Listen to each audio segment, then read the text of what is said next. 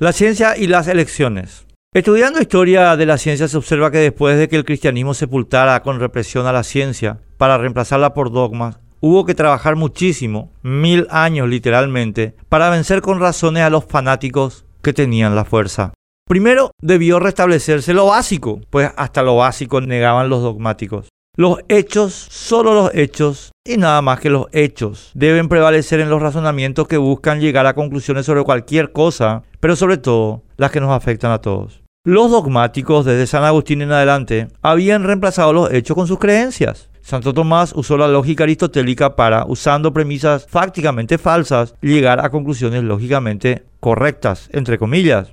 Segundo, debió insistirse en la, en la, experimentación y la prueba para generar hechos que respaldaran o desecharan creencias, pues los dogmáticos reemplazaron la comprobación con el argumento de autoridad para impedir el cotejo de sus dogmas con la realidad. Y así, hasta que el mundo se liberó de tanto absurdo y logró reiniciar su camino al progreso humano. Lo anterior viene a cuento del cuestionamiento planteado por Rubén Ocampo, Emilio Camacho y Luis Frete a las pasadas elecciones generales. Toda la argumentación que presentaron en su acción de inconstitucionalidad para intentar abrir el sobre 4 se articula sobre una mera creencia, sin respaldo fáctico ninguno, un dogma en el más estricto sentido técnico de la palabra y sobre una pretensión autoritaria consistente en todo con el espíritu represivo de la Inquisición cristiana. Estas tres personas y los nazis a los que secundan creen que hubo fraude, pero solo hubo 126 mesas reclamadas en la elección del 30 de abril. Esa creencia le llegó después, después, luego de enterarse de la catastrófica derrota electoral que sufrieron y nunca antes, durante los cuatro años y tres elecciones pasados desde la promulgación de la ley de máquina de votación. Esa creencia se contrapone a los resultados del TREP de la concertación revelados por Rafael Filisola que fueron coincidentes con los del TREP nacional. Se contrapone al testimonio constante y uniforme de los apoderados y veedores de la concertación y del PLRA se contrapone a lo que testimoniaron quienes observaron las elecciones. Se contrapone a dos años de rigurosos controles sin precedentes en la historia electoral del Paraguay. Celeste Amarilla lo admitió expresamente el pasado jueves en ABC TV. Tengo presunciones, no pruebas, sobre el supuesto fraude electoral